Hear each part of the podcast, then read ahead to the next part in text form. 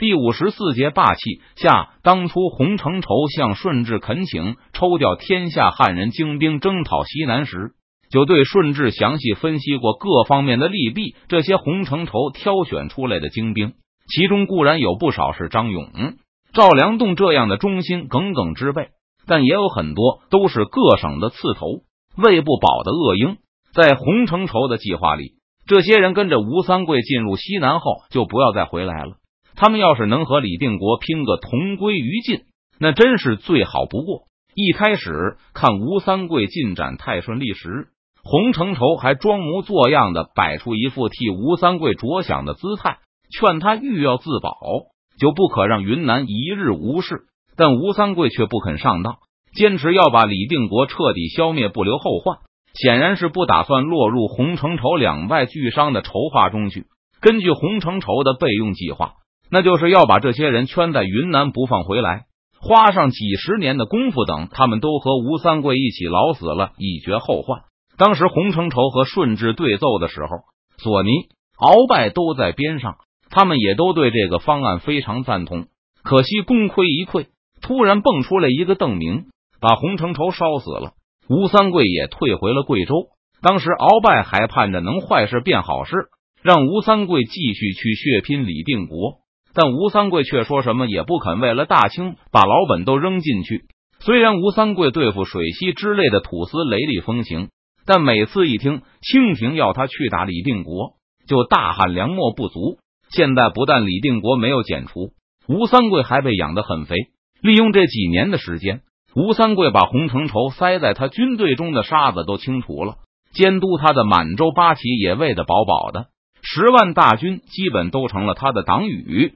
当初在山海关，吴三桂那一套令人眼花缭乱的手腕，给多尔衮留下了深刻的印象。所以自从入关后，清廷就一直把吴三桂放在粮秣无法自给自足的地区，军费和粮草始终是清廷用来套住吴三桂这头饿狼脖梗的一根有力的绳索。再加上满洲大兵的军事威慑。让这个家伙始终不敢轻举妄动。现在由于邓明，满洲大兵的震慑力已经受到严重削弱。如果吴三桂的报告和分析属实的话，就是说，连张长庚这样的家伙都因为拥有两省而生出顶肆可问的心思来了。那么，如果把吴三桂集团放进湖广，让他粮草能够自给自足，会是什么后果？平西王手里有十万大军。几乎都是汉人军中的精兵猛将，比起势单力孤的张长庚，吴三桂绝对是可怕的多的祸害，绝不能让吴三桂拿到湖南的稻米。这是北京辅政大臣们的共识。我们该怎么回复平西王呢？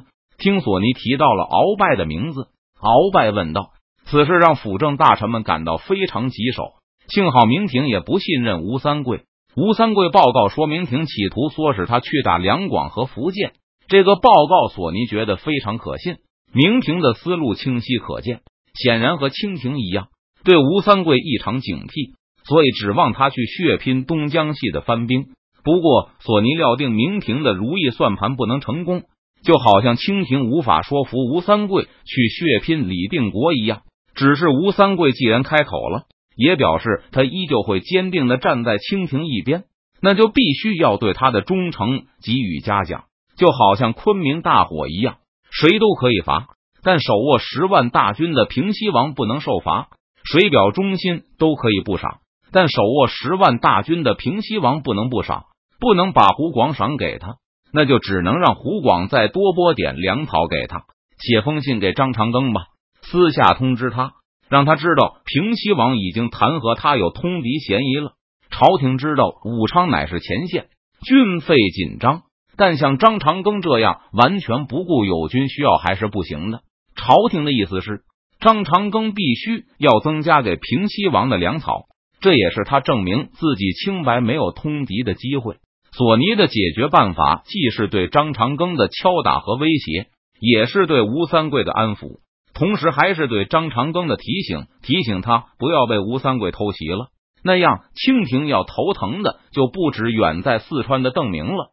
到时候，他们还要担心吴三桂会打着援助两江的名义，跟在邓明身后一趟趟的往南京跑，再给郑经去封信。随着军事威慑力的不断下降，索尼感到国事越来越艰难，每个决定都需要深思熟虑，在打击敌人的同时，还要走一步看三步，严防小弟借机壮大自己。就说朝廷经过深思熟虑，觉得台湾自古就不是天朝领土，他们父子自踏疆土，可以同朝显立，不剃头，不变换衣冠。问郑经愿意不愿意和朝廷议和？如果招安了郑经，福建两广的力量就可以节省出来不少。东江系的番兵也可以调往别处，既可以从背后监视吴三桂，也可以增援长江流域，还可以协助杭州镇压这北那帮靖难的乱党。紫禁城外的茶馆里，张明成和朋友黄老皮、范通一边喝茶，一边议论着国家大事。以前他们在辽东是没有地位的包衣，但从容入关后，他们的日子越来越好。先是替主子管着圈来的大片土地，彻底告别了沉重的体力劳动。现在连管家的活都是其他包衣在做了。他们这些身份尊贵的大包衣住着漂亮的宅子，出入酒肆、茶馆的时候，伙计们也都是一口一个爷的伺候着。左个宣布越州大捷了，湖广陆营浴血奋战。把川贼赶回江陵那边去了，还斩杀了川贼一员大将。嘿，又是姓赵的，又姓赵。黄老皮眯起了眼睛，难道又是赵海霸？当然不是。张明成摇摇头。赵海霸在九江大捷和黄州大捷中被斩杀了两次，类似笑话有好几出，导致这两次大捷听上去都不那么可信了。不过北京的大包衣们还是宁可相信这只是大捷中的一个瑕疵。只是一个谁都可能不小心犯下的辨认失误，是赵五郎赵路霸。自打赵天霸在淮安之战中被康亲王杰书击毙后，他的家人就纷纷遭殃了。在朝廷嘉奖了杰书镇斩为首贼将的功绩后不久，梁化凤就声称他奋起追击退出运河的明军，击毙赵天霸的二弟赵地霸。在一次次汇报大捷后。江南这次的奏章上，总算也出现了被杀敌将的姓名了。既然朝廷不追究杰书的欺瞒，那就说明关于赵天霸的虚报是在辅政大臣的容忍范围之内。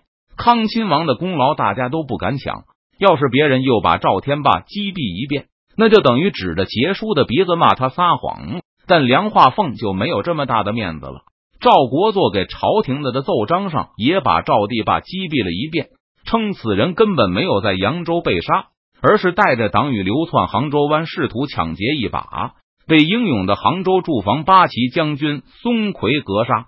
之所以非要用这个名字，主要还是因为梁化凤在庄稼发起的靖难中不但见死不救，更有落井下石之嫌。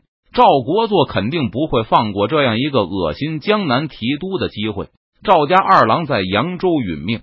接着，三哥赵山霸又在池州死于非命，但蒋国柱宣布的这桩功绩又受到张朝的质疑。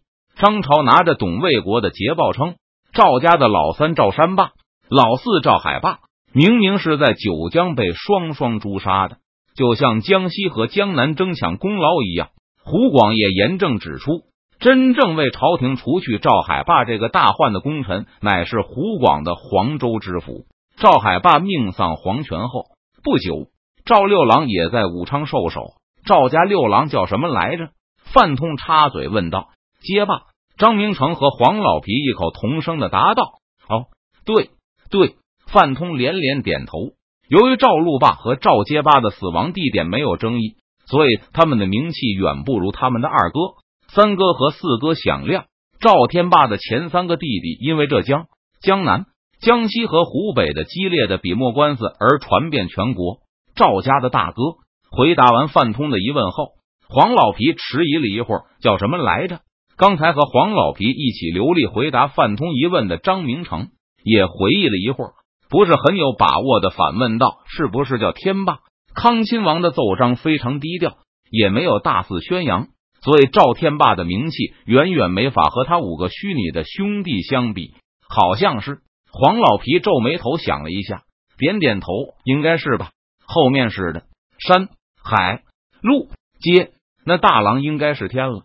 嗯，就是赵天霸没错。有这么多出名的弟弟，他就是想不出名也难啊。川西明军从淮安退回江陵的一路上，到底付出了多大的代价？北京人无从知晓。不过，他们都对赵家六兄弟的印象深刻。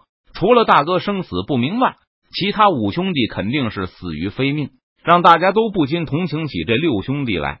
听说赵家兄弟的父亲是一个西贼，张明成说出了一个他刚听说的消息，果然是西贼，竟然是西贼。黄老皮和范通有着截然不同的反应。赵家六爸能给孩子起这种名字的，是个西贼，有什么稀奇的？黄老皮奇怪的问他的朋友：“就是因为赵家六爸，我才奇怪啊！”范通脸上是满是惊讶之色，掰着指头说道：“霸天霸地，霸山霸海，然后还要霸路霸街，六个儿子的名字起的这么霸气，我琢磨这肯定是个少林寺的俗家弟子。”威震江湖的一方大侠，没想到居然是个西贼。